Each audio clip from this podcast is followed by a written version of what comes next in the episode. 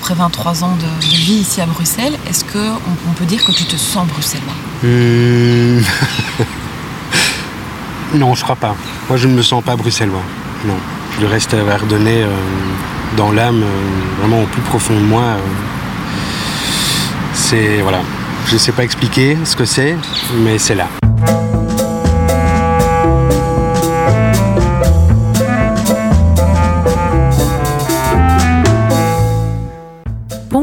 Et bienvenue au pays de nulle part. Je suis Aude Piette, fondatrice du Coworking Art et co-gérante avec ma sœur Lola du restaurant Les Gamines et de l'hôtel Le Val de Poix à Poix-Saint-Hubert en Ardennes belge. Je suis une Ardennaise exilée à Bruxelles depuis 18 ans et je travaille en Ardennes depuis 7 ans. Au pays de nulle part est un podcast dédié à la ruralité et à ceux qui y vivent ou pas. Il paraît tous les 15 jours, les jeudis. Aujourd'hui, je vous propose de commencer l'année en beauté avec Boris Gronenberger qui ouvre une mini-série toute spéciale autour de la musique. Dans cette mini-série, nous poserons une question toute simple. Est-il possible de faire une carrière professionnelle dans la musique quand on habite un petit village, par exemple en Ardennes Boris Gronenberger est un multi-instrumentiste de grand talent, bien connu de la scène bruxelloise. Il a joué dans de nombreux groupes indépendants au sein de projets comme Raimundo, Vénus ou Zopopop. Il a également collaboré en tant que batteur avec les Girls in Hawaii ou encore Blondie Brownie et Castus. Et puis surtout, il est le leader du groupe VO, tout récemment rebaptisé River into Lake, que vous avez souvent entendu dans la playlist des gamines. Ce que peu de gens savent néanmoins, c'est qu'il est originaire de Sansan-Rue, un petit village situé non loin de Bouillon, et que ses racines ardennaises le renvoient encore aujourd'hui à beaucoup d'émotions. Vous venez de faire un détour au pays de nulle part. Belle écoute de l'épisode 8 à la lisière en compagnie de Boris Gronenberger. Eh bien bonjour Boris. Bonjour. Où sommes-nous ici Donc à Bruxelles, dans le parc Josaphat. À Scarbeck, oui, tout à fait. C'est là que tu habites euh, J'habite à côté, ouais, j'habite euh, vraiment tout près, à 5 minutes à pied. Euh. Et c'est un, peu, euh, c'est un peu mon jardin parce que j'habite au troisième étage et j'ai, j'ai juste deux petits balcons. Donc, euh, voilà, on, profite de cet espace pour venir jouer avec mon épouse et mon enfant. Et tu habites ici à Bruxelles depuis combien de temps? Je crois que cette année, ça va faire 23 ans. Comment tu décrirais cette ville à ceux qui ne la connaissent pas Mais ce que j'aime bien euh, avec Bruxelles, c'est qu'il y a un côté très cosmopolite. C'est peut-être le premier, la première qualité que je donnerais à Bruxelles. Euh, il y a quand même pas mal d'espaces verts, même si euh, je trouve que c'est très très dense comme ville. Du coup, il y a, par moments, ça peut être un peu oppressant comme ça, mhm. quand on vient de, de la campagne. Moi, j'avoue que même après 23 ans, il y a des moments où j'ai encore du mal en fait à m'habituer à, ce que c'est qu'une ville, euh, enfin même aussi petite que, Bruxelles. Euh, mais voilà, je me suis habitué, mais euh, ça reste quand même compliqué en fait. Et qu'est-ce qui t'a amené ici? Dans un premier temps, c'était un choix pratique parce que en fait. au moment de, quitter les enfin, de, je suis sorti des humanités, je voulais faire des études de, musique dans une école de jazz à Anvers. Et bah, pour des questions pratiques, je suis venu habiter avec mon grand frère ici à Bruxelles. Et du coup, je faisais la navette tous les jours euh, jusqu'en Verse. Et puis, euh, ben voilà, je suis resté, euh, je suis resté là parce que j'ai rencontré des gens. Et puis, je me suis vite rendu compte que ben, c'était là que ça, ça, se passait en fait en termes de ben, pour, pour, trouver des, gens avec qui jouer, établir des relations et tout ça pour, pour développer ce que je voulais faire, c'est-à-dire être musicien et professionnel. Euh, donc, voilà, je suis resté, euh, je suis resté ici. C'est vrai que j'aurais pu, euh, j'aurais peut-être pu me dire que j'aurais pu aller ailleurs, dans d'autres villes, en Europe ou ailleurs, mais voilà, je suis resté ici parce que je, voilà, me suis vite retrouvé dans un circuit en fait et, et les choses se sont, se sont mises en place assez rapidement en fait. Est-ce qu'on peut dire que tu t'es senti assez rapidement aussi à l'aise dans cette ville en tant que cardonnais Non, je me suis, je me suis vraiment pas senti vite à l'aise dans cette ville, mais, euh, mais je me suis senti euh, pris dans un, ouais, dans un circuit de, enfin, vraiment par rapport à, mon métier, je me suis, je, me suis retrouvé à jouer avec des gens et partir en tournée et tout ça. Donc finalement, bah voilà, je, passais aussi beaucoup de temps en dehors de Bruxelles. Et ça devenait. Bruxelles était juste voilà, mon, port d'attache. je voilà, ma base. Quoi, Aujourd'hui, après 23 ans de, vie ici à Bruxelles, est-ce qu'on on peut dire que tu te sens bruxellois? Hmm.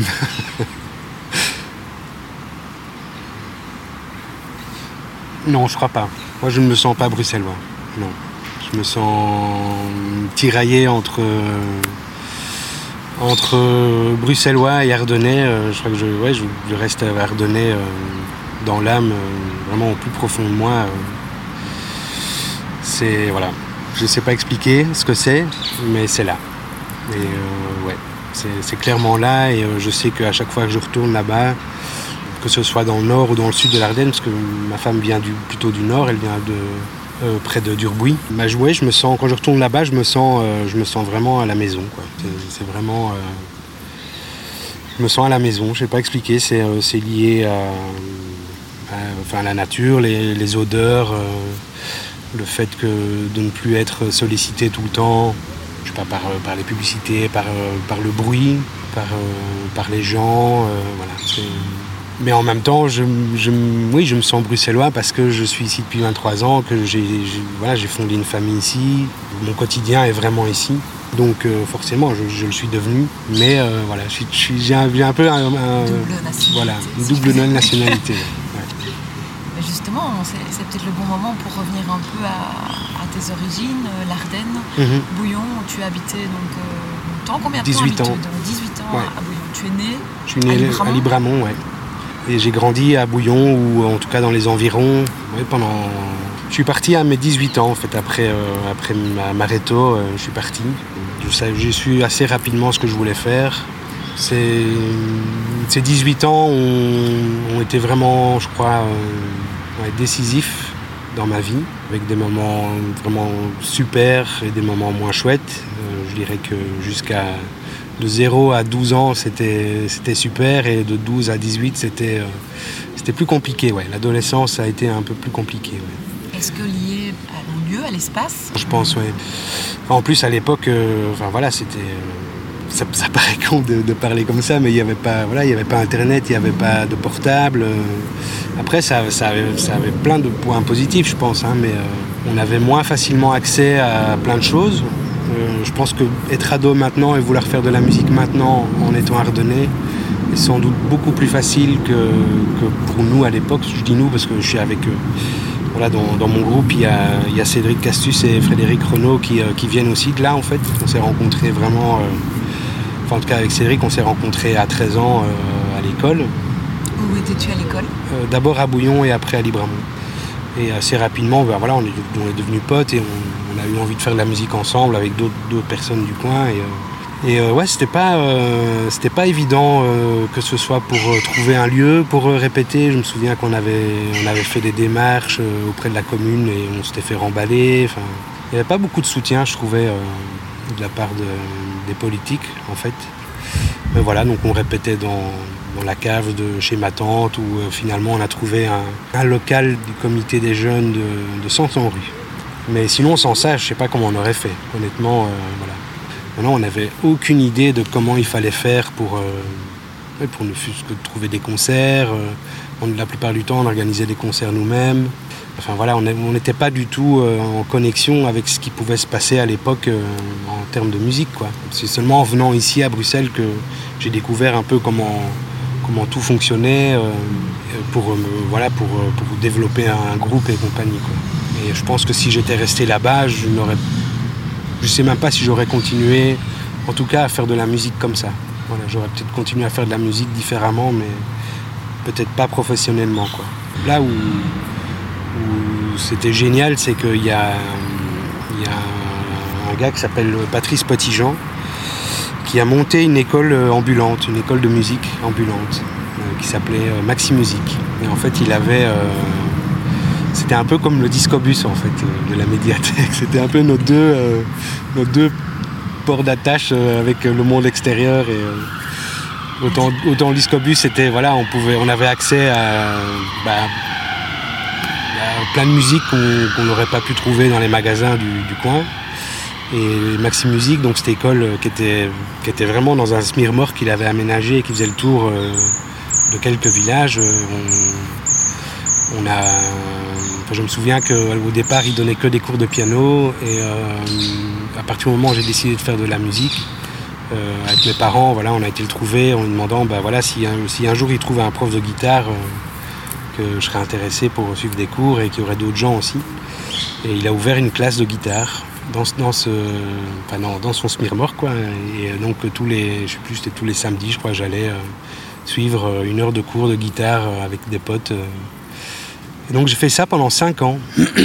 Et, à côté, ben voilà, j'apprenais aussi par, moi, par moi-même, mais, euh, c'était une, super technique parce que c'était voilà, une immersion euh, totale et directe, euh, instrument et solfège. Quoi. Mhm. Il fallait pas. Moi, j'étais un peu réfractaire à l'école et à tout ce qui était scolaire. Et l'idée de, faire le solfège avant, avant de faire un instrument, c'était, pour moi, c'était pas possible.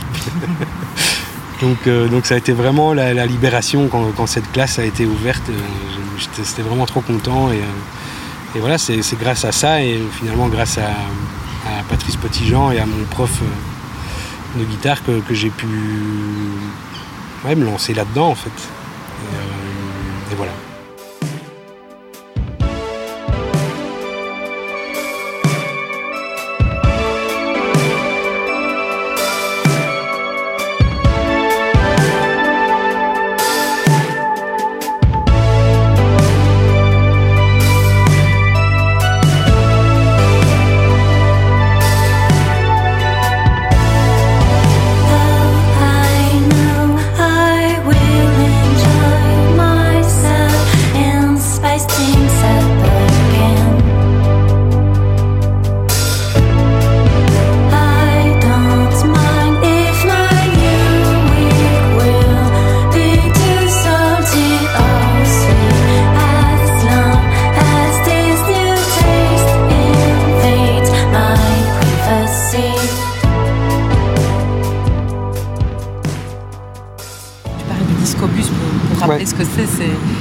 C'est la médiathèque, euh, médiathèque, ambulante, qui nous a sauvé la vie Merci. Et donc il passait une fois semaine. Ouais, tous les jeudis, ouais, tous les jeudis et euh, ben, on y était quasi tous les jeudis euh, avec mon père, mon frère, mes potes et on prenait le plus possible de choses et en plus on s'entendait bien avec les, les, deux gérants du, du discobus qui nous conseillaient. Enfin, c'était vraiment chouette. Il y avait un chouette échange avec eux ça, plus euh, le fait qu'on était scotché devant MTV euh, tard le soir, on pouvait découvrir des, en cas des groupes qui étaient susceptibles de, nous plaire à l'époque. Euh, les deux combinés, c'était super parce qu'on avait quasiment accès à tout ce qu'on voulait. Mhm. Ça, plus euh, écouter euh, les Black Sessions, euh, les un rock sur France Inter. voilà, puis après, bah, mon frère, qui était plus âgé que moi, est parti à Bruxelles voilà, 4 ans et demi avant moi. Tous les week-ends, il me ramenait une dizaine de CD à écouter. ça, ça m'a vraiment sauvé, quoi. En tout cas, dans ce que je voulais faire, quoi. Et avant cette période d'adolescence, quels sont les souvenirs que tu gardes de ta première euh, partie de vie dans un village ben, Dans cette période-là, on a vécu un peu à l'extérieur de Bouillon. On vivait dans une espèce de cité euh, de, maison unifamiliale comme ça, qui s'appelait la Nouvelle Cité. On a vécu là, euh, je sais pas, je dirais 8-9 ans. Ben moi, c'est, probablement un de mes meilleurs souvenirs de, l'époque parce qu'on était, c'était une cité qui était vraiment au milieu des champs et en bordure d'une forêt. Je passais la majeure partie du temps euh, dehors. Bah, quand il pleuvait pas, et même parfois quand il pleuvait, euh, on allait avec les copains euh, dans les bois et on faisait des cabanes. Et, bah, j'étais tout le temps, tout le temps, tout le temps dehors. même, même tout seul, j'allais me promener dans les bois. J'étais, je passais des heures à juste, juste être là en fait. C'était, vraiment bien. Et je crois que c'est quelque chose que je recherche maintenant quand je retourne là-bas, c'est des moments comme ça, quoi. Des moments où c'est pas vraiment du recueillement, mais je me, voilà, je me laisse euh, imprégner par, euh, par, par, la nature. Et euh, ouais, c'est des sensations que j'essaie de retrouver d'avant. Je découvre à travers mon enfance ce que c'est qu'être un enfant à la vie. Mais moi, je ne peux pas, je ne sais pas ce que c'est, en fait. Même si j'ai des amis qui sont bruxellois, qui ont grandi ici, qui, qui m'en parlent, je ne sais pas ce qu'ils ce qu'ils ont ressenti, en fait Ce que je peux dire par contre, c'est que mon fils se comporte de manière totalement différente quand il est, euh, et même nous aussi en fait, quand on est à la campagne que quand on est euh, ici à Bruxelles. Je trouve que ouais, il y a quelque chose qui est plus posé. De nouveau, on est moins sollicité. Il y a, forcément, il y a moins de voitures, il y a moins de, on doit peut-être faire un peu moins attention, ou alors on doit faire attention à d'autres choses. Mais euh, pour moi, il n'y a pas, a pas photo. Il y a, il y a vraiment un état d'esprit qui est totalement différent, je trouve quand on est à la campagne ou ici à Bruxelles. D'autant plus qu'on vit dans un appartement, on n'a pas de jardin, enfin voilà. Chaque fois qu'on va, soit chez mes parents ou dans ma belle famille, euh, et qu'il y a un accès direct à l'extérieur, c'est juste génial, quoi, je trouve. Où il ne faut pas marcher pendant 10 minutes pour aller dans un parc où de toute façon il y aura aussi euh, des bruits, des avions qui vont passer. Enfin, c'est ouais, c'est pas pareil, clairement. Je me souviens que j'avais euh, j'avais dit justement à mon, couple d'amis euh, que voilà qui décidait d'acheter une maison à la campagne, euh, vraiment dans un tout petit village. Euh, je leur ai dit ben voilà c'est vraiment super. Et ils, ne savaient pas en fait, enfin voilà, ils savaient pas dans quoi ils mettaient les pieds vraiment. Je leur ai dit ben de toute façon vous le saurez voilà.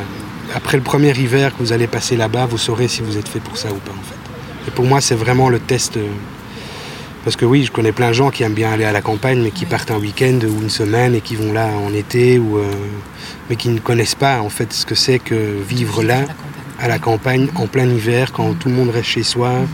qu'il fait gris, euh, il fait noir tôt, il y a, enfin c'est vraiment la morne pleine. Euh, il y a une espèce de, ouais, de renfermement comme ça, de truc qui est assez pesant. Mhm.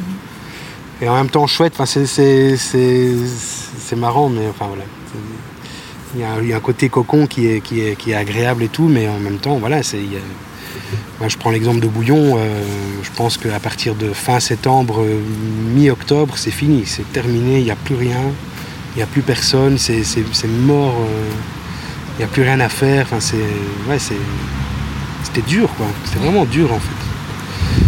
Et donc, voilà, je vous ai dit, bah, si vous résistez à un hiver là-bas, c'est bon, vous pouvez, vous pouvez vous dire que vous avez, voilà, c'est pour vous. Quoi.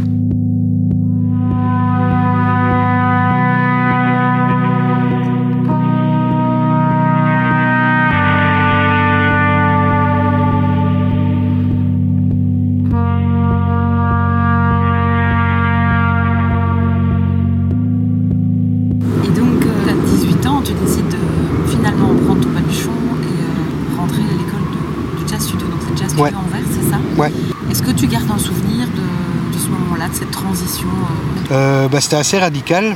Euh, maintenant, je savais que c'était ce que je voulais faire, donc je m'y étais, je pense, préparé psychologiquement. Et euh,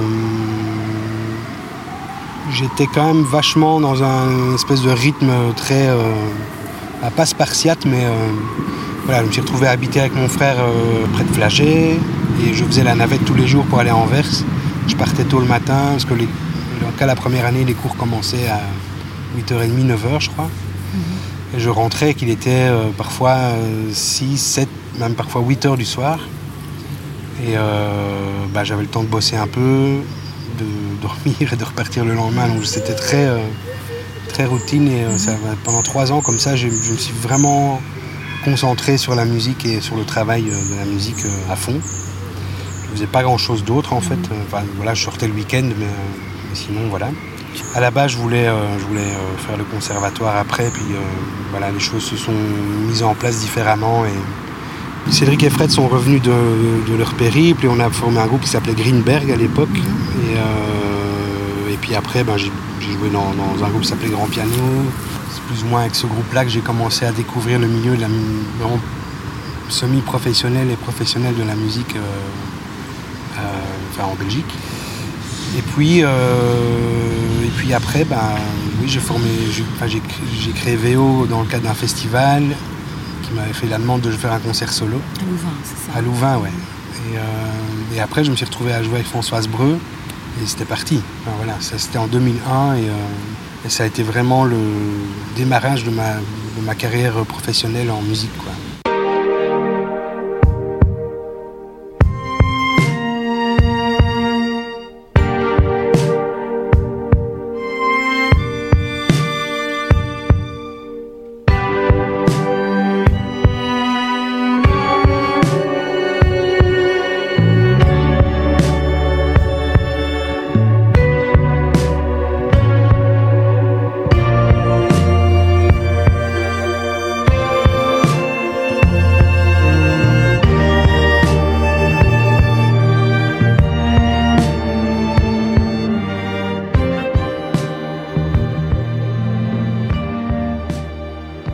Into Lake, c'est dans la continuité de VO. Mais pour moi, ça a été vraiment le, besoin de, repartir sur une nouvelle base, parce que voilà, VO, ça s'est créé un peu comme ça, euh, malgré moi finalement, dans, le cadre de ce festival à Louvain-la-Neuve. C'est un projet que j'ai toujours mené un peu euh, sur le côté comme ça euh, quand j'avais le temps, parce que le reste du temps, ben, j'étais à l'époque j'étais soit avec Françoise ou d'autres projets. Et donc, euh, bah, dès que j'avais un petit moment creux, bah, je, ressortais, euh, je VO de sa boîte et, euh, j'y consacrais un peu de temps. Et, mais voilà. Et là, maintenant, River into Lake, c'est vraiment devenu le projet que j'ai envie de défendre avant tout. donc voilà, j'avais besoin de, changer de nom. Et puis aussi, voilà, pour des questions pratiques, il, fallait, fallait que je change de nom parce que j'avais plusieurs fois des commentaires comme quoi c'était compliqué de nous trouver sur Internet. Que, voilà et dans une optique où euh, bah, il faut quand même, euh, on veut se faire connaître, on veut essayer de, bah, de vendre ce qu'on fait, euh, c'est pas possible si on ne nous trouve pas en fait. donc, donc voilà, je me suis résigné à changer de nom. Et c'est pour un mieux. River into Lake, il y a assez, on dirait, des références à quelque chose de plus naturel. Est-ce que c'est lié à ton, ton appartenance à à la nature À la nature mhm. ou, pas du tout C'est vraiment si, Si, si, si, bien sûr. Je pense que bah, déjà, il faut savoir qu'à la base, c'est le titre d'un album de Raymond II. Euh, donc j'ai demandé euh, évidemment à, Christian, euh, l'ancien chanteur, s'il m'autorisait à utiliser ce nom-là. Et bah, pour moi, c'était assez évident en fait que ce soit ce nom-là parce que ça correspondait à, à un certain état d'esprit dans lequel je, dans lequel je suis encore maintenant en fait.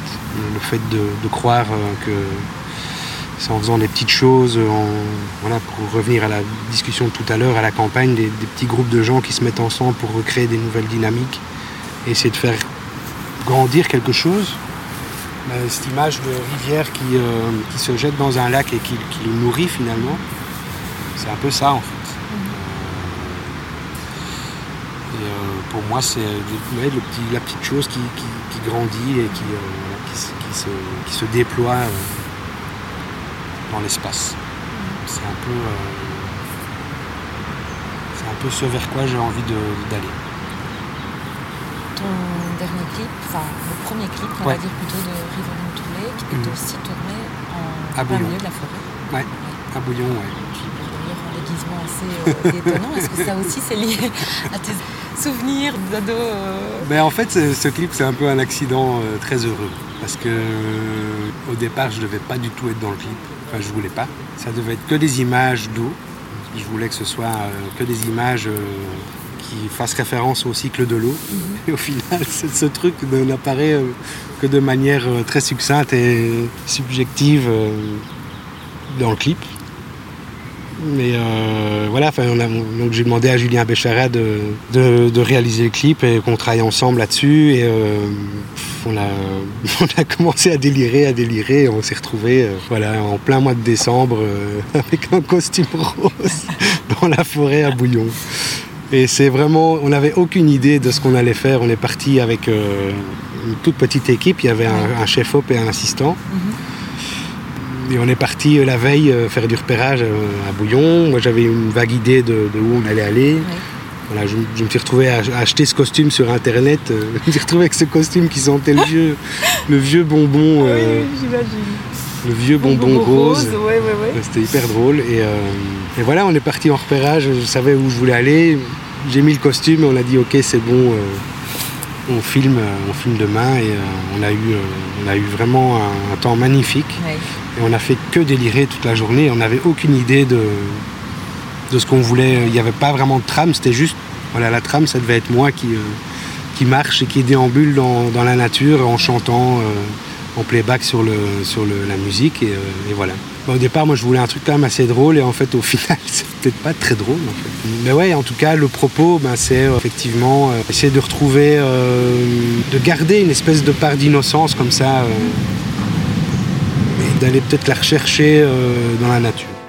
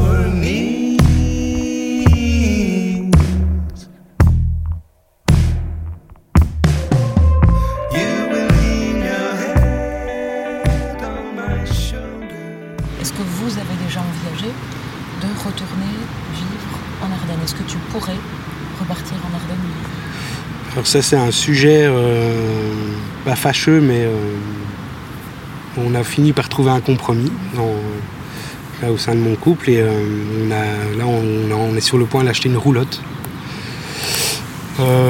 qu'on va installer, on ne sait pas encore très bien où, sur un terrain en Ardennes.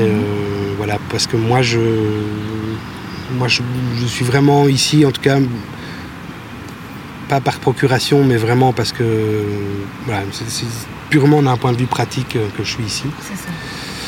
Euh, je m'y plais, on a un super appartement, enfin voilà, euh, je suis, je suis très content d'être là, mais, euh, mais clairement, moi, je, si on me disait maintenant, on me donnait une clé de maison en Ardennes, bah oui, je la prends tout de suite et voilà. D'autant plus que maintenant, euh, à l'inverse de l'époque où j'ai commencé à faire la musique, on peut être n'importe où.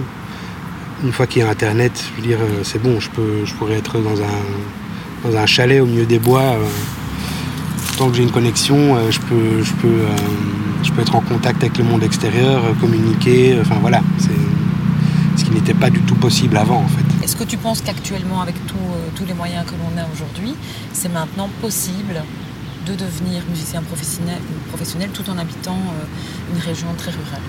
Je, je pense que oui. Oui, oui. Pense que c'est tout à fait possible. Hum, Est-ce que c'est facile ou pas Je ne sais pas. Mais je pense que c'est possible, ouais, clairement.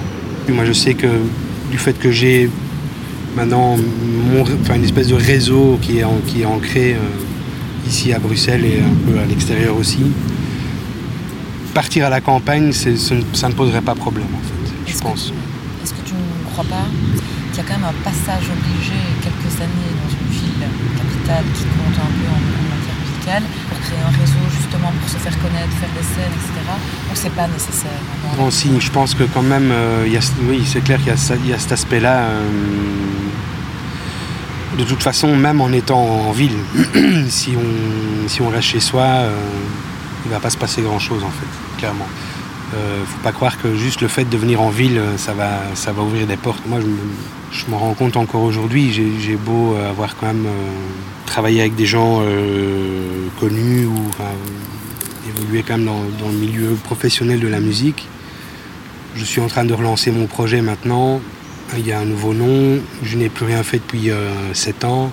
C'est pas qu'il y a personne qui m'attend, mais euh, j'ai quand même du mal. Et euh, c'est clair que si je reste chez moi, il va pas se passer grand chose. Il faut, faut sortir, voir des concerts, rencontrer d'autres gens. Enfin voilà, c'est comme dans tous les milieux où il y a une question de relations publiques. Il faut, il faut sortir, il faut, il faut aller euh, se mêler aux autres et euh, discuter, parler de soi, écouter les autres, échanger.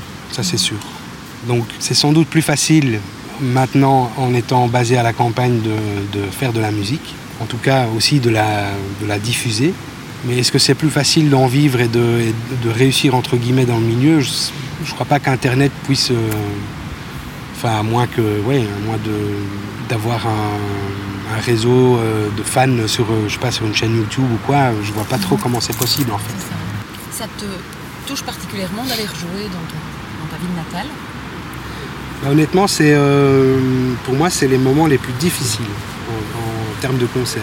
Parce que il y a euh, jouer devant des proches, vraiment très très proches, c'est toujours, euh, ouais, c'est intimidant en fait pour moi. Alors que assez bizarrement, je devrais plutôt me sentir à l'aise. L'enjeu est, ouais, vraiment de taille. Quoi. En fait, faut- j'ai pas intérêt à me planter. quoi. C'est un, peu- c'est un peu ce que je me dis en fait. C'est complètement ridicule, hein, mais c'est là. C'est comme ça. Ouais. Ouais, j'espère qu'il y a des gens qui vont. Je pense qu'il y a des gens qui vont continuer à, croire que. Je parle vraiment en termes de, culture, que c'est important. Que je pense qu'il y a des gens qui font des choses vraiment super euh, dans, dans- dans la province du Luxembourg, mais qui ne sont pas, euh, qui ne sont pas aidés euh, par les instances publiques et qui, qui montent quand même au créneau et qui vont quand même avec 3 francs 6 sous et j'espère que voilà, ils vont, vont, avoir la force de continuer de, et que quelqu'un va pouvoir reprendre le flambeau et surtout qu'un jour on va, on va enfin donner des moyens à ces gens mhm. parce que c'est vraiment du gâchis en fait, je pense. c'est du gâchis il y a vraiment euh, un manque de considération pour, euh, pour, les artistes en province du Luxembourg et pour les, euh, infrastructures en fait, qui essayent de proposer des choses. Ils, ont, enfin, voilà, ils travaillent avec vraiment très peu de moyens, ils le font quand même. Enfin, voilà, c'est ouais, dommage, c'est triste en fait, C'est du gâchis.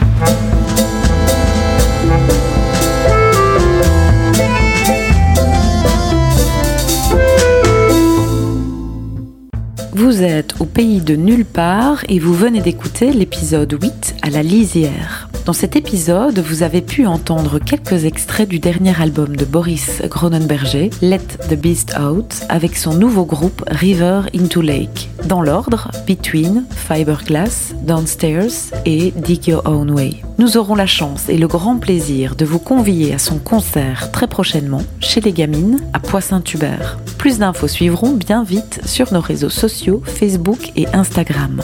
J'espère que l'appel de Boris pourra résonner et trouver écho auprès de nos élus politiques, car il n'est bien entendu pas le seul à déplorer un manque criant de moyens et de soutien financier de la culture en province du Luxembourg. On se retrouve dans 15 jours, le jeudi 30 janvier, pour poursuivre notre mini-série Investigation autour de la musique en ruralité. Grand merci encore à vous tous, villes et rats des champs, de nous suivre et de nous écouter de plus en plus nombreux. À très bientôt au pays de nulle part.